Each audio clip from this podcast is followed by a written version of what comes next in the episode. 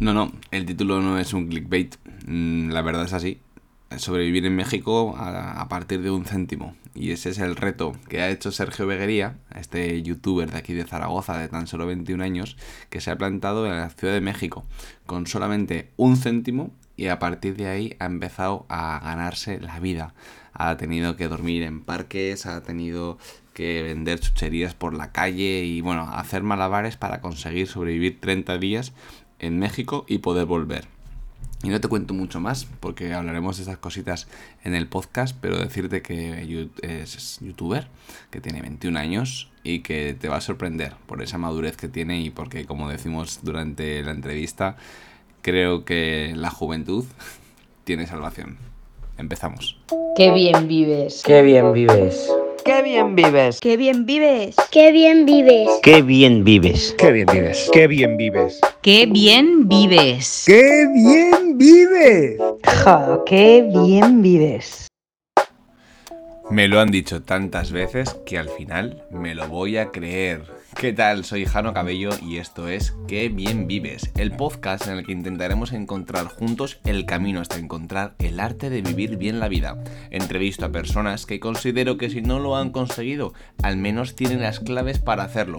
Lanzo reflexiones y debato con cracks que nos pueden arrojar luz sobre todo esto. Si te quedas conmigo, intentaremos conseguir juntos que la próxima vez que nos digan qué bien vives sea con razón. Empezamos.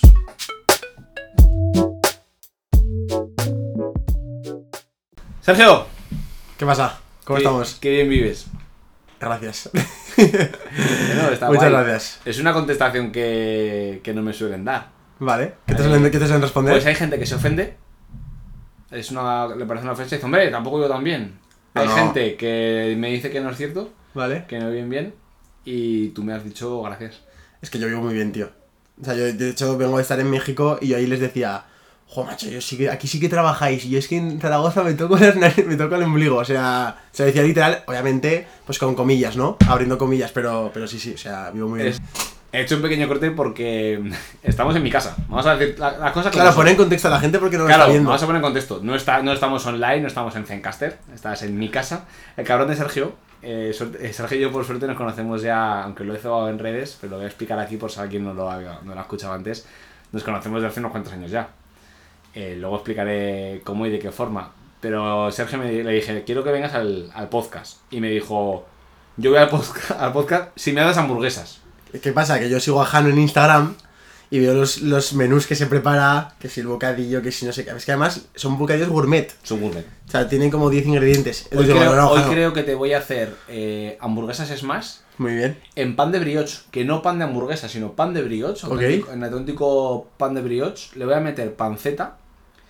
Qué bueno. Sí, y creo que tengo alguna cosilla más por ahí que le vamos a meter algo de, de fantasía. Muy bien, me parece brutal. Yo pare- vengo a sorprenderme, Jano. A ver, has venido. claro, la condición sine qua non era eh, voy al podcast, pero te voy a. Ese era mi método de pago, era... Qué guay. Entonces hemos cortado antes porque, claro, estaba en mi casa y mi, mi idiosincrasia actual, ¿no? O, o mi momentum es que soy padre.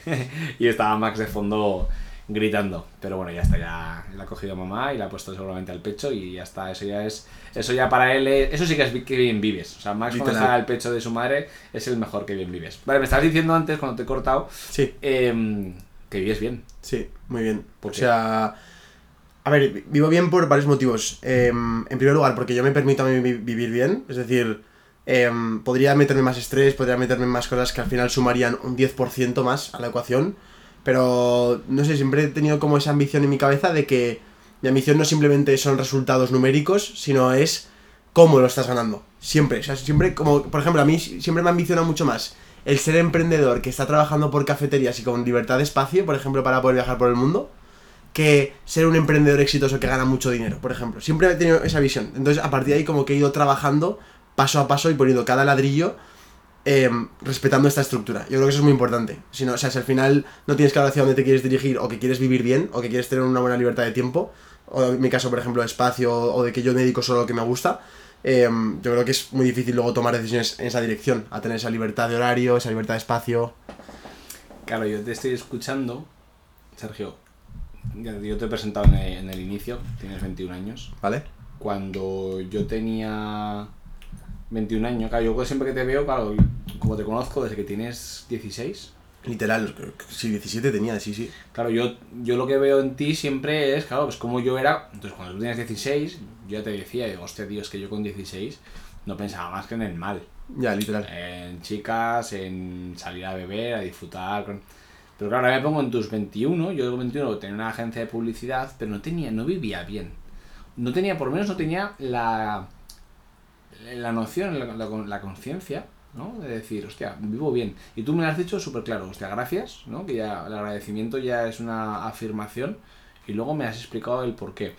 Ahora que acabas de llegar de México, Sí, ¿Vale? Antes te preguntaba y como te he cortado, se ha quedado. ¿Eres la primera entrevista que haces? La primerísima, tío. llegar. Exclusiva. Joder, Vaya puto honor, ¿no? Hombre. Lo voy a explotar, macho. no puede ser de otra forma, Jano.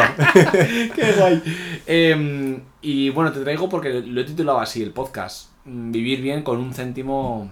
Ostras, sí, claro. Vivir Eso es bien, gracioso. Vivir bien con un céntimo en México. Y es un poco, es un poco clickbait. Porque hay, hay más, hay más, ¿no? No es vivir con un céntimo, es que has desarrollado. Cuéntanos mm, a la gente que te está escuchando ahora en el podcast y que a lo mejor no te conoce o no sabe de tu aventura, cuéntanos qué coño es eso de vivir bien con un céntimo, en irte a México a sobrevivir con un céntimo. ¿Qué es eso? Mira, pues eh, en primer lugar soy youtuber, ¿vale? Sí, yo siempre que me preguntan digo soy youtuber. Y un youtuber al final tiene que buscarse contenido que funcione, ¿no? Y que funcione en redes sociales y tal. Obviamente, yo no, para mí no todo vale. O sea, yo tengo una premisa de que todo el contenido que suba eh, sea algo que pueda aportar positivamente a la gente que lo vaya a ver. Entonces siempre son vídeos pues que intento lanzar un mensaje, transmitir unos valores. Y este reto, yo se lo veo a un youtuber americano, como siempre, todos inventantes en Estados Unidos, y más, o sea, YouTube yo siempre digo que es como la NBA, o sea, los, los mejores jugadores de, de YouTube están en, en- la NBA, que es en Estados Unidos, y en España, en España buenos jugadores, pero no es lo mismo, ¿no? Entonces vi a este youtuber que estaba haciendo un reto sobreviviendo 30 días con un céntimo, y dije, tío, o sea, esto tengo que traerlo a España, eh, porque... Pero porque veía a un tío, que yo, yo sigo mucho a YouTube, obviamente, al ser mi trabajo tengo muy estudiado a todos los youtubers, tal, y yo sabía que ese tío estaba forrado de pasta, y tú veías al tío durmiendo en la estación del tren, eh, llevando la misma camiseta durante 7 días, teniendo que días solo comer una vez. O sea, veía un montón de cosas que decía. ¿Dónde, ¿Dónde lo hizo él? Él, él lo que hizo fue un viaje cruzando a Estados Unidos. Vale. Cruzó de, De de- este de- del oeste al este eh, durante 30 días, ¿vale? Eh, yo lo orienté más a un lado emprendedor. Mi objetivo era, da igual lo que iba a hacer en México, el objetivo era conseguir llegar a México, sobrevivir 30 días, obviamente, que era lo- digamos, lo más sencillo. Bueno, bueno. Bueno, que sí, que hay que hacerlo. Pero digamos que es lo, como el reto, el reto fácil, ¿no? Porque ahora viene los- lo- la segunda parte y es, eh, yo me propuse el objetivo de conseguir ahorrar, ahorrar el dinero para comprar el billete de vuelta a España.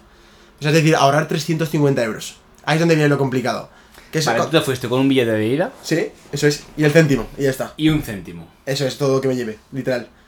O sea, y bueno, y una mochila. Un voy a ver- céntimo, un céntimo, ¿eh? Voy a ver con detalles. O sea, una mochila en la cual en la mochila yo llevaba todo lo que necesito para trabajar, mi ordenador, cargadores, cámaras, cargadores de las cámaras, eh, cargadores del móvil, etcétera.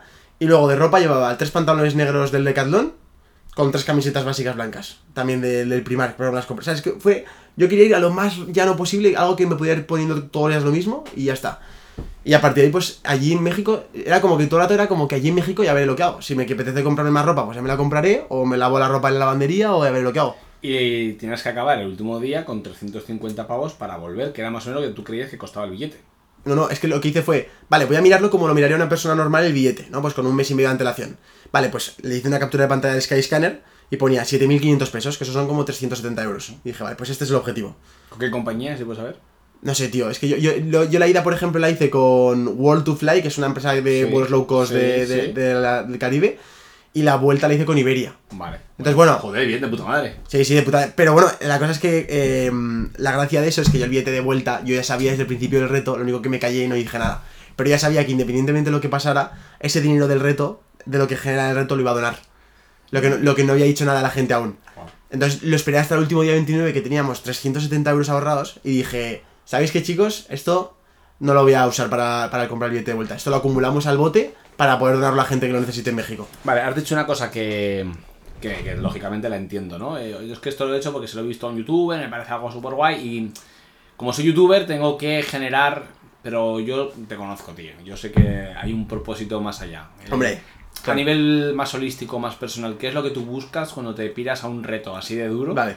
eh, durante estos 30 días? Obviamente, eh, cuando digo que soy youtuber, me refiero a que al final es como la, llam- la un- la última llamita que necesito para ya encender toda la hoguera. Porque al final yo tengo toda la hoguera montada, los palos. O sea, digamos que tengo toda la estructura montada para generar un- una, una fogata gigante. Pero necesito ese, ese, ese, eso que inyecta la llama. Y ese empujón es YouTube. Y ese empujón es YouTube, porque es Hostia, como que la excusa hostia, perfecta. Es como la excusa perfecta para literalmente abrir mi mente a la creatividad, a qué es lo que me apetece hacer. Y, y- y encima, a cuanto más reto sea para mí y me haga, más me haga desafiarme, más me, más me, me pone contra las cuerdas. Entonces yo, como soy una persona, no sé por qué, que me, me interesa mucho el, el- concepto de superarme, como lo veía medio imposible en mi cabeza, digo, ostras, si lo veo imposible, o lo veo con mucho miedo, o lo veo como muy complicado, sobrevivir 30 días con un céntimo en un país que no conozco a nadie, digo, "Preci- a lo mejor es el paso que tengo que dar, ¿sabes? Entonces es un poco ahí el detrás de todo eso. Vale, eh, ¿eres un loco? ¿Eres un inconsciente? ¿Eres un emprendedor? ¿O eres un vividor? Eh, yo, yo creo que hay que estar un poco loco para hacer estas cosas. Vale, hay que estar, no ser. ¿no? Sí, yo- o sea, yo creo que me esfuerzo un poco a ser loco, porque yo en mi día a día, la gente que me conoce, No, no, no, es que no eres. Claro, a mí. Claro, no estoy alocado, no hago cuando- cosas- A mí hay gente que me pregunta por ti, ¿vale? Sí. Porque sabe que somos colegas y que, y que, y que nos llevamos bien. Y alguna vez me dicen, oye, ¿tú que conoces a Sergio tal? Me dice, pero este tío. ¿Está loco o qué? Y yo siempre les digo, fíjate, esto no te lo he dicho nunca. Vale, les a digo eh, que a mí me recuerdas a esa frase en el discurso de Steve Jobs en Stanford. Vale. Que dice, eh, para aquellos, eh, mantente loco, mantente hambriento. stay foolish, stay, hungry, ¿no? foolish, stay hungry. Brutal. Y no creo que estés, no creo que estés loco. Yo siempre digo que tienes mucho hambre. Que eres un tío muy hambriento y que ese hambre te lleva a hacer. Sí. Bueno, es que locuras al final es una unidad de medida muy, muy, muy, muy. eh, muy difícil de, de controlar, ¿no? Que es loco. O sea, a lo mejor hoy en día ser padre eh, para mucha gente es estar loco. Eh, pero también es irte 30 días con un céntimo, pero también es emprender, o para otros loco es apuntarte a, a un deporte de riesgo. Creo que no es una cuestión de locura y creo que de verdad estás hambriento. ¿Qué era? ¿Qué es lo que para ti, ¿no? Eh, una vez antes de emprender el viaje, con todos esos miedos, esas inseguridades, ¿qué era lo que más te preocupaba? Fallarle a mi gente, a la gente que me veía en YouTube. Wow. Porque yo sabía que, porque además el modelo en el que lo quería hacer yo, em, era un modelo que yo nunca había hecho antes, que era subir un vídeo diario. O sea, yo en mi canal, bueno, la gente lo puede ver, mi forma, mi forma de subir vídeos es, lo que subo tengo que estar muy orgulloso de lo que hago. Entonces lo publico. Y al final acaban terminando siendo, yo sé que yo trabajo bastante en bastantes vídeos a la vez, se acaban siendo pues cuatro publicaciones al mes, hasta incluso ocho, en alguna, algún, pues que son una, una o dos por semana. Y esto es una diaria. Vale, y esto, claro, esto era tirar eso todo afuera de la mesa y, clavar- y clavarme un vídeo al día con su respectiva miniatura. Porque es que, ¿qué pasa? Que YouTube ha cambiado mucho a lo que era antes. Antes, a lo mejor, este reto, tú ves el reto y ya está. Y las miniaturas las vas improvisando, pero como la gente era mucho más que se quedaba por el engagement del youtuber, daba igual un poco eso. Pero ahora estamos en el, en el año 2022. Ya YouTube. O sea, la- una, buena, una buena miniatura, una mala miniatura, literalmente puede repercutir en un 50% del resultado. Entonces, claro, esa presión se acumulaba encima de mi estrés. De haz un vídeo entretenido. Haz un vídeo que a nivel youtuber, pues a nivel métricas, tenga una buena retención de audiencia. Haz un vídeo que una buena miniatura, que tenga un buen CTR. Haz un vídeo en el que, bueno, y luego independientemente de eso, haz el reto, que es lo mejor de todo, y hazlo divertido. Porque yo sí, lo que decía la gente en el reto, decía, a ver, si esto fuera la vida real, lo más probable es que hubiera buscado el- un contacto en México, hubiera buscado un trabajo lo más cómodo posible que me quitara la menor energía posible y mientras intentaría probar formas de cómo yo quiero ganar Pero dinero, ibas ¿verdad? a, ibas a ciegas. Pero claro, ¿qué pasa? Que yo lo quería hacer divertido para YouTube. ¿Cómo lo hago divertido para YouTube? Pues en vez de tener un trabajo en ese mes, pues he tenido 16. Esa es la cosa, porque no se queda solo ahí. 16 trabajos, ¿eh? Es que. lo- Claro. Claro, vas siempre a mil revoluciones. Desde que te conozco vas Claro. a mil revoluciones. El otro día vino el viniste al tostadero. y para que sepáis lo que estáis escuchando, esto, eh, si no nos hizo en dos horas 350 preguntas diferentes de Y mil no estaba grabando, ¿eh? Y no, no, no, no, que coño, vino, sin grabar, ¿no? Vino sin grabar, Eso es. pero, hostia, eh, luego te fuiste y, y se quedaron locos, ¿no? Eh, y eso que ya te conocían, pero fue como, joder, que es que, que- qué hambriento, cuántas preguntas. Pero bueno, eso ya es para otra, para otra ronda de preguntas. Ahora la cuestión está en que, Sí. ¿viviste bien? Eh, no. ¿Por no, qué? no. O sea, viví mal, tío. Primer día me, me toca dormir en el aeropuerto de Ciudad de México. No sé si alguien ha dormido en el suelo alguna vez, pero Sí. no es nada cómodo. Yo dormí en el suelo. Eh, tercer día duermo en el Parque México, que es un parque de ahí, de la, de Colonia Condesa, para la gente que sepa un poco de México. Porque no tenías dinero para dormir todavía. Porque- claro, si tú porque- un céntimo, eh, porque yo muy, quiero- muy bien tienes que montártelo para conseguir cama. Mi objetivo era gastarme lo menos posible, Jano. Entonces, lo que había gastado en todo el día era creo que eran eh, 16 tacos en. O sea, 16 pesos en tacos. Que son 16 Eso tacos. es menos de un euro. Y son 16 tacos, casi. Bueno, casi, casi. Pero esa, era todo, esa, esa había sido una comida que había hecho en ese día. Y eso eran todos mis gastos de ese día. Y no me permitía gastar más porque, porque por, la- por los números no me daba. Si el día siguiente quería seguir comprando chuches para seguir vendiéndolas en la calle, etcétera Eh, entonces, he vivido mal. He vivido Sergio. mal porque he comido mal. Sergio, no he visto nada. Vale. Te, te- te prometí que iba a ver, para hoy lo iba a ver. Pero como no me da tiempo a ver todo, he No, no, dicho, es que es una locura. He dicho, no veo nada. Vale. Entonces, quería enfrentarme a tu entrevista, te cogiste más, ¿no? Pero no, no, no veo nada. Y además, mi, mi mujer me lo ha dicho ya a mediodía, me dice Mimi, me dice, cariño, bien, Sergio, no lo hemos visto, ayer nos quedamos secos. Y le digo, ya, tía, digo, pues ya está, no, eh, lo voy a ver eh, a ciegas, o voy a hablar con él a ciegas y a tomar por el, por el culo. Por eso cuando me ha dicho lo de las chucherías, que me pilla de nuevas. O sea, no, O sea, lo verás, cuando lo veas y la gente que lo vea de, eh, de este podcast, el reto, va a ver que hay muchas cosas que pasan, pues. Por ejemplo, eh, hay muchos cambios que tengo que hacer en el momento. Porque yo, por ejemplo, yo iba, iba a México con una idea muy clara. Y era, voy a aprovechar a rentabilizar al máximo. eh, me compraré una bicicleta y será mi, mi- mi- mi medio de transporte y de, y, de, y de ganar dinero con Uber Eats. Llego allá a México y resulta que Eats es ¿Cuánto, la, te, es- cuánto te costó la bicicleta?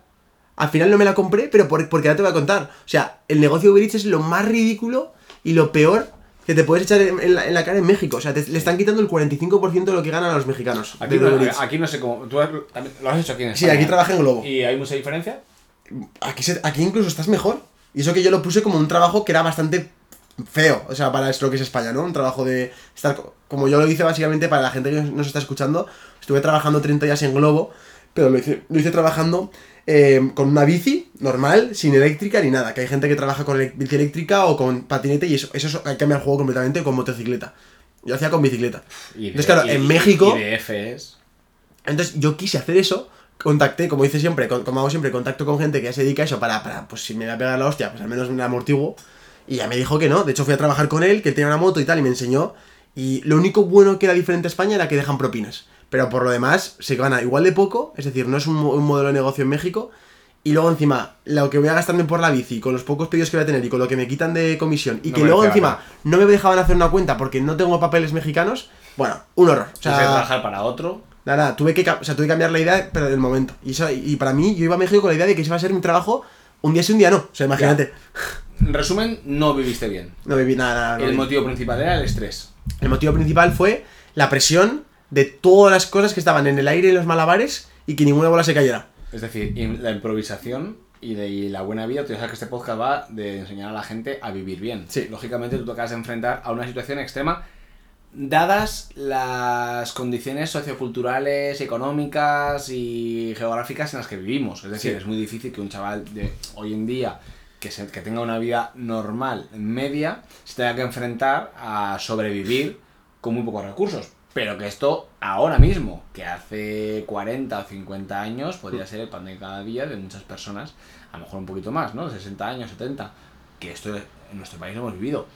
En los países que nos colindan también lo viven. Sí. O sea, y en México entiendo Hombre. que puede ser, que es un poco la reflexión, ¿no? Sí. En México podría ser lo que tú has hecho, el pan de cada día de muchas personas. que Hice, van- amigo- hice amigos allí en la calle. O sea, de gente que y, estaba ahí. y vivían como tú. Claro. O sea, lo que tú veías como un reto, que me parece la mayor enseñanza, es que ellos eh, realmente se enfrentaban a eso en su día. Exactamente, exactamente. Ellos no viven bien. O sea, y, y a mí me ha encantado hacer el reto y estoy súper agradecido de haberlo hecho precisamente porque, tío, o sea, mi plan, para que te das una idea, Jano, y con esto te vas, vas a entenderlo a la perfección, yo soy muy, muy inquieto y yo digo, guau, me pillo el mes de México del reto y después, como supongo que estará reventado, pues no me cojo el billete de vuelta a España. Me cojo un billete de vuelta a Guatemala para que la frontera no me ponga ningún pega y me cueste 80 euros el billete de Guatemala y lo pierda el vuelo. Y me quedo ahí hasta cuando me apetezca. Tranquilamente, con, con mis ingresos, pues tengo un estilo de vida súper alto para lo que es la, la gente en México. Pues ¿sabes lo que pasó? Que a los nueve días me volví a España. Porque lo que más eché de menos fue el despertarme, ir al gimnasio, estar con mi madre tomando un café. Oh. O sea, mi rutina diaria, tío. Y fue lo que más me... Pero fue porque yo no me lo esperaba. Yo no me esperaba que mi cuerpo reaccionara en plan de... Ante una situación de tanto estrés, lo que más quiero es mi rutina. ¿Qué has notado? Eh, físicamente, ya mentalmente, ¿Sí? puedo entender. Físicamente has notado algo, algo, algo que el estrés te haya sarpullido, una calva. eh? A ver, pues eh, he perdido muy- mucha forma física, porque al final estás Pero comiendo bueno, sí. mal, no estás haciendo ejercicio físico y tal. Eh, pero sobre todo, lo, sobre todo lo que me llevo, tío, es que el, cere- el cuerpo humano y el cerebro ante una situación de estrés busca, se busca la vida, tío. Es como... Lo tenemos. No hay salida, no hay salida, es como que no hay salida. Es como, o, o lo haces, para mí era en mi cabeza, o hago lo del reto y consigo sacar el dinero para volver a España con el billete de, eh, de- de vuelo, o, o- o no hay salida. O sea, era como la única escapatoria. Entonces tu cabeza es como que entra en una situación de crisis y literalmente empieza a ver puertas a los lados, ¿no? Y empieza a ver, pues, hostia, pues en vez de hacer esto lo hago de esta forma y si en vez de hacer tal. Es brutal, tío. Tenemos un cerebro reptiliano que pocos conocemos, que Es su única función es ayudarnos a sobrevivir en las situaciones más extremas. No puede eh, extenderse mucho en el tiempo, eh, es el que nos ayuda a correr, a saltar, a pelear, a morder, tal. A ti no se, no se te activó ese, se te activó el cognitivo, probablemente la parte más cognitiva de tu cerebro. O sea, si alguien sabe de esto, me está diciendo esta, que es que te están metiendo jalo en camisa de once varas. Pero sí más o menos va por ahí. Pero Sí, sí, sí, la parte cognitiva en la que tú dijiste, vale, yo cómo hago para, ¿no? Tu parte más inteligente, ese sapiens que se ha desarrollado. Pero ese reptil está ahí, ¿no? Ese reptiliano que te enseña a huir, a luchar, a pelear, a morder a alguien si tienes que hacerlo, pues también te salió y peleaste. Bueno, eh, para mí esa primera conclusión es, no se puede vivir bien estando todo el día estresado. Ese estrés que tú has generado es un estrés forzado. Has, has creado un estresor que los. eh, Antonio Valenzuela, que lo entrevisté hace, hace dos semanas, te diría que es bueno. Has puesto tu cuerpo en hormesis. Quizás durante demasiado tiempo. Pero esos pequeños estresores de dormir en la calle, Sí, sí. como hacían nuestros antepasados, eh, que dormíamos en el campo. O sea, realmente no has hecho una cosa tan salvaje a ojos de cómo vivían nuestros antepasados. Pero bueno, creo que, creo que es interesante. Vale. Vamos a echar un poquito para atrás, ¿vale? Ya está México, algo, algo más reseñable, algo que- Nada, nada, México ha sido eso, ha sido, ha sido un proyecto más. O sea, en, en, en mayo me fui a Nueva York un mes completamente solo.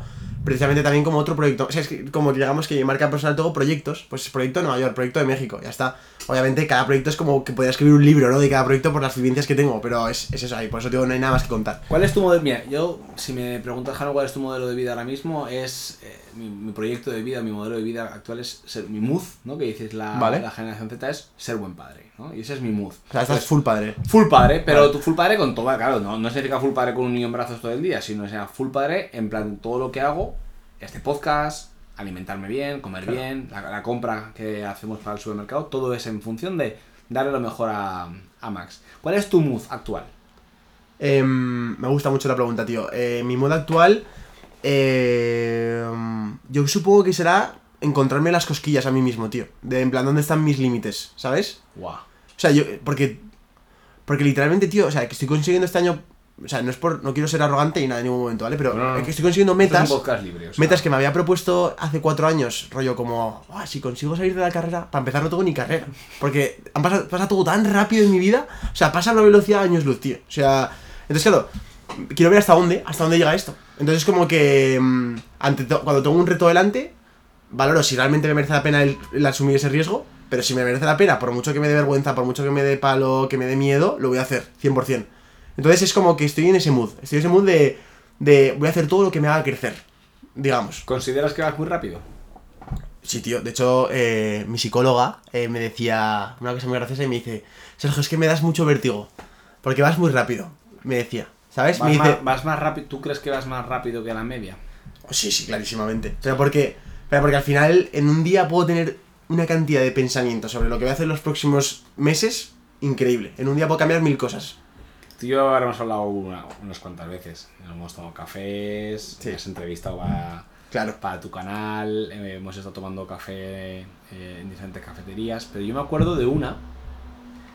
No sé, pues porque era, tar- era tarde, eran ya las siete y pico de la tarde, estábamos en el Matiz, estábamos eh, tomando... Me acuerdo, esa conversación me encantó, tío. Sí, tío, pues a mí me, también me gustó mucho porque ahí no, tenía- ahí no tenías, eh, tan- no, no habías conocido una mujer eh, como pareja, no, No. no te has enamorado nunca.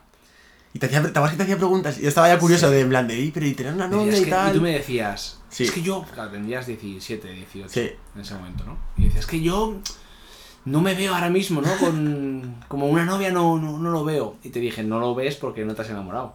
El día que te enamores, amoldarás tu vida al amor. El día que te encuentres un trabajo. En ese momento que no estudiabas marketing, estabas empezando la Estaba en carrera. bachi- estaba o como- estás en segundo estaba- bachiller, ¿no? Pero, tenía claro ya que iba a ser marketing, por eso todo. Sí, Sí, por ahí. Quedamos a eso, hablar de marketing, de todo el rollo. Y claro, Sí, segundo bachiller, sí. yo te dije una frase que te dije, mira, de los 18 a los 20, le dije algo así como, juega. Pero de los 20 a los 30, experimentalo todo. Claro. Claro, yo ahora te, yo ahora te veo, yo sé que tú no me hiciste ni puto caso y que esto no, no- no lo haces por mí, sino porque realmente eres un tío hambriento. 100% se me queda en el subconsciente esa información y seguro que Te te- dije, algo tiene que ver. juega todo lo que puedas porque es el momento de cagarla. Sí. Y tú acabas de decir, estoy forzando, has dicho una frase ahora mismo que has dicho, estoy forzando a ver dónde están mis límites. Me estoy buscando las cosquillas. Es que es, yo creo que es la, mejor, la forma más sencilla de explicar lo que estoy haciendo ahora mismo en mi vida, yo creo, porque es que no. Porque no tiene sentido, Jano, o sea, no. O sea, yo- por mi situación de cómo gano dinero, de la forma en la que lo gano, de las posibilidades que yo tengo de crear contenido. Realmente gano dinero de crear contenido, ¿no? Pues tengo muchas formas de crear contenido, no me hace falta irme a México con un céntimo, ¿sabes? Para crear contenido o para tener X impacto. Vi- ¿Vives bien creando contenido? Sí, muy bien. Pero la- la- lo, lo bueno de esto. ¿Vives bien? ¿Qué- Quiero que pienses en la pregunta. Te la voy a poner contra las cuerdas. Sí, sí, claro, claro. Porque quiero, yo quiero que aquí la gente que nos está escuchando ahora mismo y que va a invertir media hora de su tiempo en aprender de ti, principalmente, diga, hostia. Por ejemplo, habrá gente que nos está escuchando que tengan un hijo o una hija de 15, 16 años. Y que esa... Está con, el- con el- que quieres, que quieres ser youtuber, Sí. ¿no? Claro. Claro. Entonces lo que va a preocupar es que yo te ponga contra las cuerdas y Muy tú bien. me contestes, ¿vives bien de verdad? Genial. Pero ¿por qué? Porque yo, mi, mi- modelo de, de youtuber y creador de contenido es muy distinto al que se puede ver allí fuera. O sea, porque ahí estamos viendo creadores de contenido esclavos, Sí, tú me enseñaste de un tío que yo no conocía, que, Esclavos. que es Mr. Beast.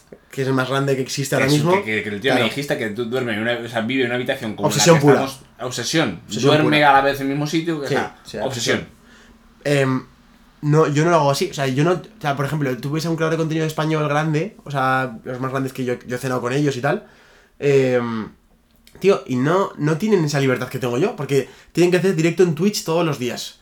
Tienen que. Se, se sienten con la necesidad de subir una publicación cada semana en Instagram, o historias, o un vídeo de YouTube esclavos. tres vídeos a la semana.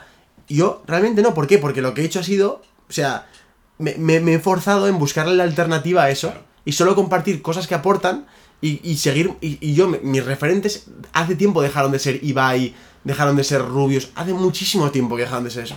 Mis referentes son gente como por ejemplo Marcos Vázquez, por ejemplo, Claro. como por ejemplo Alberto, como por ejemplo gente que tiene, que crea productos, que crea, o sea, que utiliza las redes sociales como una pata más de su negocio. Ok. ¿Sabes? Eso, entonces por eso vivo bien, porque, porque las redes sociales em, es una cosa que yo, yo tengo el control sobre ellas, no me controlan a mí, que es lo que suele pasar en el creador de contenido. ¿Podrías poner la mano en el fuego a que eso es así? 100%. O sea, en mi, en mi marca personal, 100%. En tu vida. Sí, sí, sí, 100%. O O sea, ¿qué haces? Eh, ¿Utilizas...? Estoy Sí, sí, sí, no, no, claro, claro. No lo sé, eh, yo, yo luego te cuento cómo lo hago yo, para no ser esclavo. Pero ¿utilizas alguna algún mindset, eh, algún anclaje para que no estés enganchado a, a las redes? Para no estar pendiente de esos fuegos. Vale, para empezar, seguramente a, momento que estamos hablando de esto, yo tengo Instagram, Instagram des- desinstalado, TikTok desinstalado. Tienes Instagram O sea, todos los, los, los sistemas de recompensa de dopamina que tengo que pueda tener el los teléfono tienes móvil desinstalados. desinstalados y los, los tengo solo cuando hay momento de publicación. Los vuelves a instalar. Los instalo solo para publicar y lo borro. ¿En serio? O sea, pero eso lo llevo haciendo desde que he vuelto de México. Porque, tío, es una ansiedad brutal la que genera las redes sociales como creador. O sea, es decir, esa presión de. Te metes. Ese FOMO ese aumenta más porque ya es. Te metes para intentar ser un poco productivo. A ver qué hago. A ver qué Para tal. los que nos escuchan y a lo mejor no conocen los términos, eh, FOMO es eh, Fear of Missing Out. Eso es es. decir, tener miedo a perderte algo. Eso es. Eh, y es un mal que, bueno, que asola muchísimo a la gente joven. Eso Ah, es. Bueno, gente de todas edades, ya, realmente, ya, ya no solamente gente joven, porque las redes sociales son transversales a todas las generaciones que ahora mismo, que hasta mi abuelo tiene Facebook. Y ese FOMO es el miedo a perderte algo. En la gente joven principalmente ocurre eh, cuando mm, al día siguiente llegan a clase y, eh, ¿te has enterado? Eh, lo que ayer dijo tal... Eso me pasa- eso me pasa con mis colegas. Rosalía. Eso me pasa con mis colegas del barrio que me dicen, oye, ¿has visto lo que ha hecho Ibai? No sé qué tal. Y yo, "Pff, no me entero de nada. O sea, no me entero de nada. Y eso es vivir bien. Claro, pero. pero Eso es, eso es, Y también te es- digo, es Jano- parte de un ingrediente de vivir Claro, bien. 100%. Hoy yo ponía una reflexión y eh, no sé si la has leído. Claro, tienes desinstalado Instagram, no la has Sí, leído. pero me, instalado, pero me instalado porque subí un par de historias. Ah, vale. Eh, pues hoy he compartido porque he visto que alguien compartía, eh, es decir, diario, que es una chica que, que habla de periodismo real. Entonces, ella criticaba el clickbait y decía que hay muchísima gente ahora mismo diagnosticada con ansiedad por una tercera guerra mundial. Ansiedad, ¿eh? Ansiedad por algo que ahora mismo no está ocurriendo. Y que vaya a ocurrir o no, eh, no está en nuestras manos. Sí. Y decía, hostia, es que cuidado, eh. Es que yo decía, no es necesario eh, ver las noticias. No es necesario. Nada. Yo lo defiendo, ¿eh? Y, y a veces, pues con amigos, hasta con Mimi, ¿no? Que es periodista, pues lo rebatimos y de eso me parece súper enriquecedor poder compartir diferentes puntos de vista. Pero no creo que sea necesario ver, la, ver las noticias porque ¿qué te vas a perder? No, Ah. que, o- o- o mi suegra venía y me ha contado, ¿no? Que habían secuestrado a un niño en no sé qué sitio, un bebé. La enfermera se había colado. Hostia, pues hombre, pues más allá del morbo, de- del interés, es miedo. Sí, sí, sí, totalmente, tío. Y es algo que, que, que nos afecta. Yo Entonces, por- por lo tienes- esa es la técnica que utilizas. Lo tienes des- desinstalado. Ah, De momento, como yo sigo, como yo me considero una persona adicta a las redes sociales, yo soy una persona adicta a las redes Pero qué guay sociales. que, lo, qué guay que lo reconozcas, tío. No, pero es que o sea, hay, Todos. hay muy poca gente que no se adicta a las muy redes sociales. pocas. Yo conozco muy poca gente que no se Por eso, ento- entonces, como soy adicta, pues la solución he visto, pues esto es como un niño, ¿no? O sea, que, que estaba usando demasiado los videojuegos, pues se le quita la play del, del cuarto y fuera. Que no es la mejor solución y la más madura sería ser capaz de controlar esa herramienta. Pues bueno, poco a poco la iré viendo, pero de momento, siguiendo a a consejos como Atomic Habits y, y libros de este estilo, corta el, el- el trigger, corta el activador de ese hábito y a tomar por culo. Y entonces ya, o sea, literalmente, la de veces que yo cojo, miro- entro al móvil y busco la- el, el sitio donde está Instagram y no está Instagram, Es asqueroso. pero es que encima me meto a otras aplicaciones que están en donde estaba Instagram, que digo, pero ¿qué hago aquí? Digo, hostia, que es porque estaba Instagram antes. Increíble. Es increíble, tío. Es asqueroso. Mira, yo te he dicho que está en Move padre. Entonces, claro, yo como que todo lo que hago es veo la repercusión en Max. Y te cuento lo que. Esto lo sabe poca gente. eh, pero lo que llevo haciendo desde este lunes es que dejo el móvil aquí en, en el estudio Qué bueno. a las 9 y media, 10 de la noche. Antes de cenar, ¿vale? Ese ese es el truco. Antes de cenar. Para no caer también. Y ya no lo cojo hasta que me voy por la puerta de casa al día siguiente. Vas a decir, hostia, Wow, muy bien, eh. son muchas horas. Pues te puedo reconocer que el lunes y el martes tuve un poquito como de ansiedad a la hora de levantarme de que estará y si está pasando algo y no me estoy enterando pues bueno uno de los motivos principales era porque cuando me despertaba yo me despierto eh, y cojo a Max y lo, me lo llevo a la cocina conmigo y mientras desayuno pues él está en la maquita y tal estamos un rato ahí Oh, pues había ratos que yo estaba con el móvil mirando Instagram de verdad nada interesante y él me estaba mirando y claro, él me estaba mirando a mí con un móvil. Y hubo un momento que, la semana pasada ya, ¿eh? Que fue cuando tomé la decisión. Dije, a tomar por culo. A tomar por culo. Literal, eh. O sea, me estoy... Está mi hijo mirándome a mí, ¿cómo miro un puto móvil? Y lo primero, yo no lo estoy mirando a él. Y aunque no es que no hay que estar todo el día mirando a tu hijo, ¿no? Pero si por lo menos que me mire, que, que me vea con un libro. Literal. Y ahora hago eso. Cojo un librito, me lo pongo ahí y tengo la... Es más fácil distraerme del libro y mirarle a él que distraerte del móvil que te atrapa Brutal. y te puedes pegar 15 minutos, tío. Brutal, tío. Me parece brutal. De hecho, es que yo creo que esa es una de las magias que tiene el hijo, ¿no? El, el- que es un máster de desarrollo personal. Ah. De esa- esos detalles, por ejemplo, él no tiene la intención de hacerte eso, pero te mete una lección Tío, no, en la cara. Él no sabe nada. O sea, él, si me escucha algún día esto, dice. "Pf, Yo ni me o sea, claro, lógicamente ni me acuerdo ni. Pero te enseñan sin hablar. Y es eso es. increíble, eh. Qué guay, me parece brutal, tío. Igual que Max me enseña sin hablar, a ti la vida te está enseñando cosas, tío, que, que mucha gente a los 21 años, antes estaba, mientras estabas hablando tú, estaba buscando en el ordenador aquí a mi izquierda, estaba buscando una noticia que leí otro día que hablaba sobre los ninis, ¿no? Me saltó en, en. Insta, me saltó sobre los ninis tal. Buen tema. Y bueno, eh, vivimos, vivimos con mucho sesgo. Mm. Mucho sesgo eh, en, nuestra, en nuestro círculo, ¿verdad? Porque tú vas al gimnasio, te rodeas de, pues bueno, Carlos Galá, Marcos Álvarez, eh, Power Explosive. Te juntas con gente mantienes conversaciones con emprendedores que están dentro de un sesgo cognitivo que es el nuestro. Pues me pasa un poco a mí, ¿no? O sea, yo me junto Voy con la, con la emisora. Vamos con una emisora, la única emisora Literal. puesta que habla de emprendimiento, que habla de crecimiento personal, que habla de estoicismo. Literal. Escuchamos a la misma gente, ¿no? Marcos Vázquez, pero bueno, no es la, no es la realidad.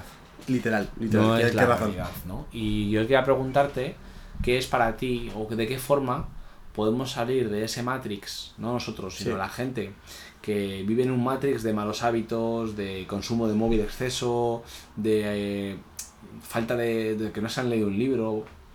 Como, ¿qué es para un chaval de 21 años? ¿Cuáles son esas primeras recetas para vivir bien? Yo un de- poco, o sea, em, o sea, yo creo que al principio, o sea, es como que el, el huevo o la gallina, ¿no? Yo pienso que primero está ese fuego, esa llama interna de, de quiero algo más de mi vida, que es lo que yo todos hemos sentido que somos de este estilo, ¿no? Yo sentí eso con 15 o 16, de joder, quiero algo más, o quiero intentar eh, tener un futuro así, ¿Por así y tal. Y luego a partir es cuando empiezo a buscar preguntas. ¿No? Es como que ese proceso. Si no existe esa, esa, esa, esa eclosión. Te voy a cortar ahí, porque eh, me parece interesante. Sí, sí. ¿En qué momento piensas, quiero más? ¿Por qué alguien con 16 años? Ahora que ah, lo vamos a contar ahora, que antes no lo hemos introducido. Yo te conozco porque eres, eh, ibas, eres compañero de clase, eras compañero de clase de mi primo Daniel, Sí. que le mando un besico desde aquí. Y, y él me dice, oye, tengo un colega, Sergio, que va conmigo a clase, que quiere ir a una de tus charlas. De marca, porque le he contado que tú das charlas de marca personal. O sea, tú con 16 años eh, te vas de clase por las tardes, ¿no? Eh, a- y vienes a una de mi- a un par de mis charlas, de las que yo doy. Un taller de marca personal. Talleres de, de marca- tres horas. talleres de marca personal de 3 o 4 horas. Sí, o sí, sea, de eran horas. talleres muy densos Sí, sí, para sí, sí. alguien. Joder, para un Z, tío. Sí. Era el único que estaba ahí en la sala. Entonces yo te- eras el único crío que estaba en la sala, tío. O sea, había chavales de 30, de... El más joven yo creo que tenía estaba 30. Alex, estaba Alex Vallés, que tenía Sí. 32 o 30 en ese momento. Sí. O sea, tú eres el más joven y eres además, yo siempre lo cuento, pero eres el único que te levantabas y preguntabas cosas y la gente, hostia, flipaba contigo. Pero ¿qué clic tienes tú para con 16 querer más? Sobre todo querer vivir bien, ¿no? Pero, Sí. ¿por qué? ¿Qué clic hay? Eh, puede, es probable que a lo mejor mis influencias eh, de lo que consumía, a lo mejor, creo que sí. Yo creo ¿Tus que padres era- son empresarios? No. Esto es importante. Y, y yo creo que, que incluso me viene bien porque, porque yo en casa siempre lo que he respirado es un ambiente de que el trabajo es el enemigo. O sea, yo he vivido como el, como el ejemplo contrario. O sea, es decir, que como tú puedes decir, ostras, para Max lo que quiero es que vea que estoy apasionado por mi trabajo. Bueno, pues yo, si fuera Max, yo lo que veía era, pues, eh, mi madre muy estresada, que le gustaba su trabajo, pero está muy estresada y lleva toda, la- su, toda su vida muy estresada, y mi padre, que no le gusta su trabajo. Flipas. Que es lo que le ha tocado, pero que no le gusta nada su trabajo, que odia a su jefe y tal. Pero literal, o sea, lo que ponen en los libros, literal, yo lo he ¿Ha visto con mi podido, ser, ¿Ha podido ser ese el detonante? Tío, pues yo pienso que es un ingrediente, eso es un ingrediente bastante importante. Porque al final, literalmente, somos bastante parecidos a nuestros padres de alguna forma, ¿no? Con Sí, lo que bueno, vivimos. la, La, herencia esa. la herencia genética Eso es, es. es Entonces, yo observo mucho y digo, hostia, yo no quiero esto ni. Pero vamos. Y yo pensando. Entonces, claro, como eso es, eso es un mal ingrediente. Luego, por otro lado, consumo mucho YouTube, me gustan mucho los videojuegos, veo muchos YouTubers. Y veo a otros chavales de mi edad, claro que ves ese, ese 1%, pero lo ves.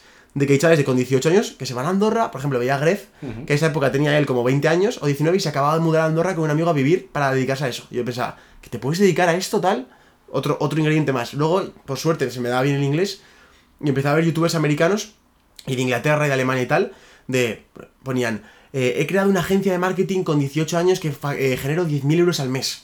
10.000 dólares. Y yo pensaba, ¿pero esto, ¿pero esto cómo es? Entonces empecé a, mirar- a investigar un poco más. Y yo creo que empieza ¿Qué la te- interés. ¿Qué te llamaba de ellos? Te pongo contra los cuerdas. El factor imposible, el factor de cómo puede ser eso posible, de un primer lugar. Y luego la envidia sana esa de decir, guau, me molaría. Ya, pero tus compañeros de clase entiendo que también consumían lo mismo que tú. Bueno, consumían, no consumían lo mismo que yo, ni de coña. O sea, empezarían consumiendo lo mismo que yo, que son los el entretenimiento mainstream. Pero a partir de ahí, por las cosas que, que yo creo que se activan en mi cabeza, pues me hacen clicar en otro vídeo más que me recomienda YouTube, que ya se varía un poco el. Y ya, ya sabes cómo es esto. O sea, Sí, es sí, como el algoritmo te va recomendando una, una cosas, ficha de dominó, ¿no? Pues que al final, pues yo decido tomar una decisión eh, diferente y ya empiezo a recomendar otras cosas, empiezo a seguir tomando otras decisiones diferentes hasta que me lleva a ese punto. Pero, tío, eso yo creo que es. O sea, y lo que le recomendaría a una persona, que lo que comentabas antes, del tema de. mm, para, pues, pues todo este tema de que hablamos de lo de, lo de que, que son ninis y todo esto, ¿no? Yo personalmente lo que más recomiendo es que si no tienes claro que vas a dedicarte, que, que- que te tomes a ti mismo como una empresa.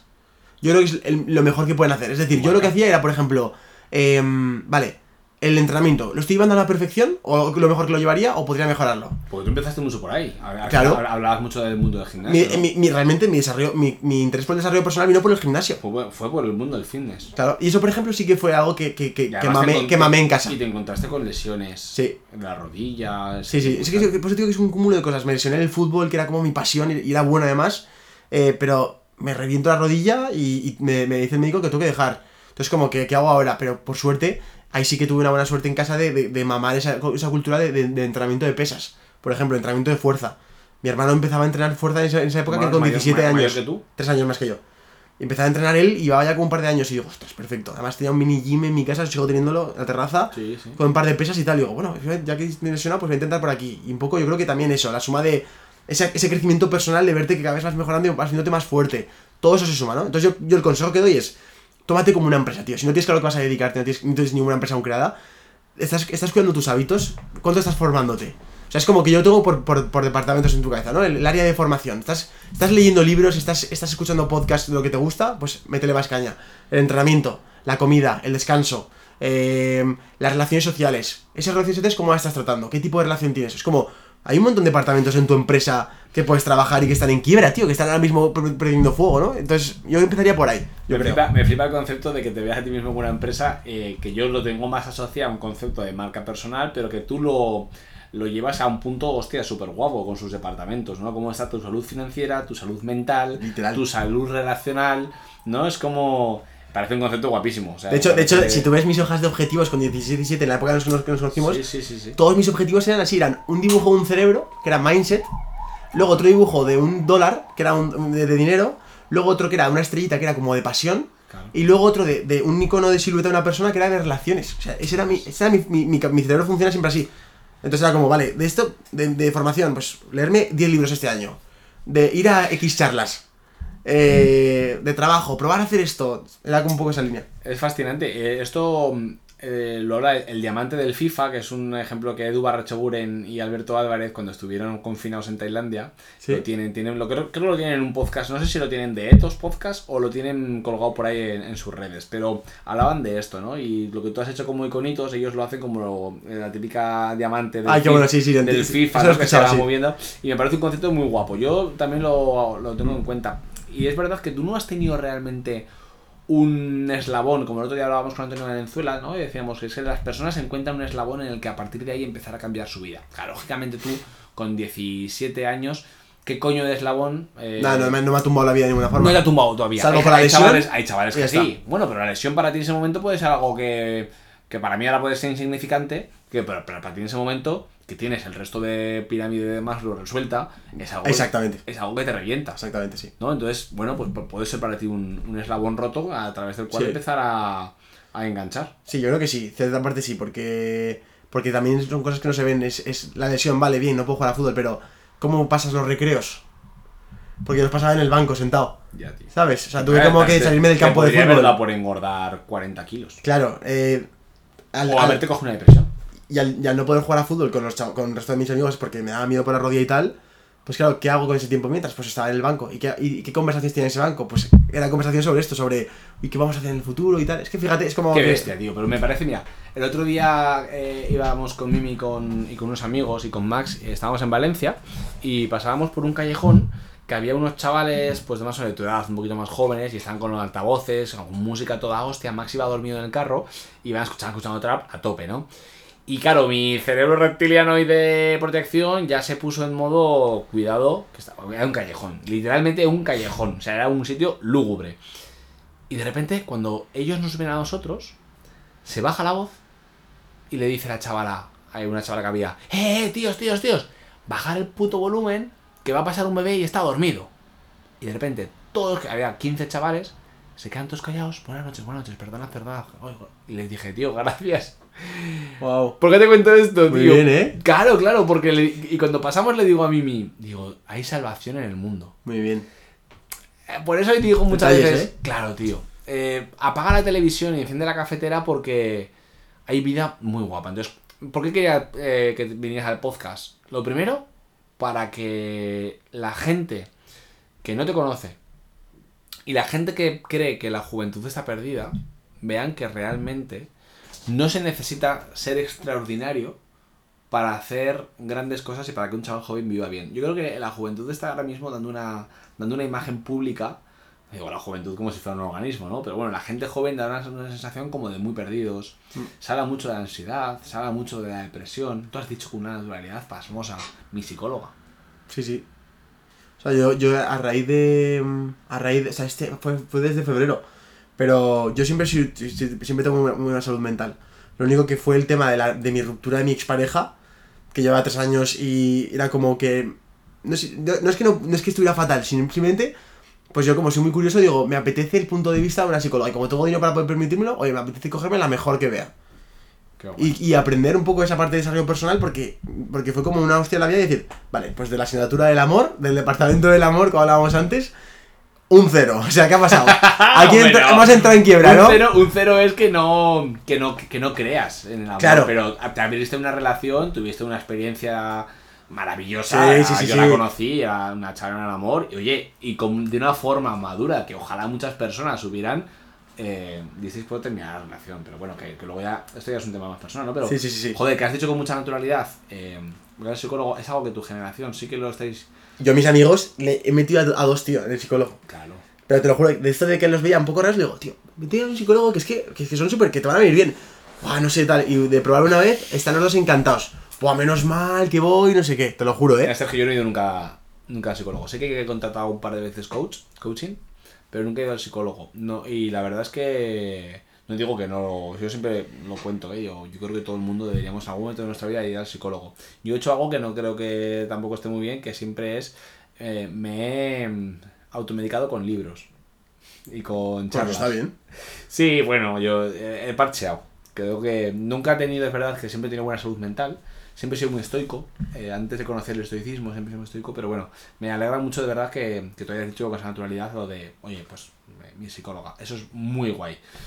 Eh, llevamos ya 40 y... ¿En serio? 44 minutos. ¿En qué momento, tío? Yo no lo sé, estaba flipando. Eh, te he dicho que esto iba a durar eh, media hora. No sé qué haré ya. Luego me planteo si lo parta en dos o no. Pero la verdad que estoy muy a gusto. Pero te he prometido unas burgers. Nada, tío, o sea, si quieres seguir más, hablamos, lo que quieras. Sí, no sé, igual hablamos un ratito más. Sí, tío, Porque total. Me quedan, me quedan cosas que, que preguntarte. Mira, yo no me, no me he preparado nada. Este podcast tiene un ingrediente. Tiene varios ingredientes. El primero es eh, replantear el hábito de vivir bien. Porque Me parece creo- brutal. Porque creo que es un hábito y hay que replanteárnoslo. Creo que todo el mundo tiene que hacer ese análisis de decir vivo bien o no vivo bien. No asociarlo eh, al dinero o, o- o al, al trabajo o al amor, sino hacer un cómputo general de salud, de vivir bien. ¿no? Entonces, bueno, ese es, ese es un, un ingrediente. Y otro ingrediente es que no me preparo las entrevistas. Esto puede pasar, me parece genial. No me las preparo. Claro. No, no sé nada de la no sé no sé nada de la persona en el sentido de que o traigo a gente que me importáis, gente que considero que tenéis algo que aportar a este podcast, pero hoy he hecho un cambio en el podcast y por eso se nos ha ido de tiempo. Y es que ayer escuché a Pablo Motos, que hablaba con Joaquín, el del Betis, ¿Vale? y le decía que cuando él empezó a entrevistar a gente, eh, cometió un error y es que no escuchaba al entrevistado.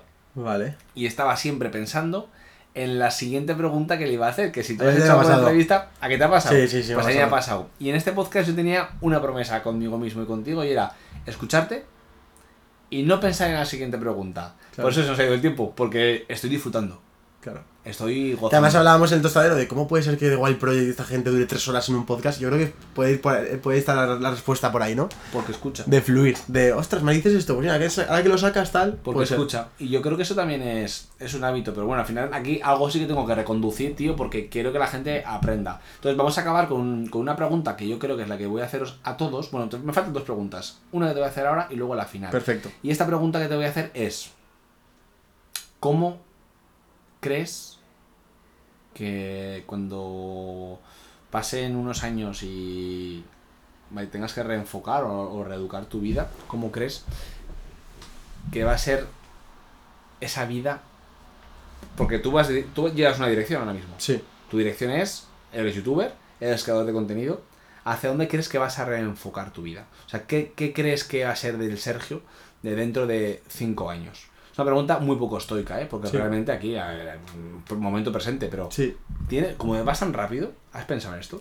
Mira, tío, yo empecé el canal de YouTube en 2018. O sea, no han pasado ni cinco años. No.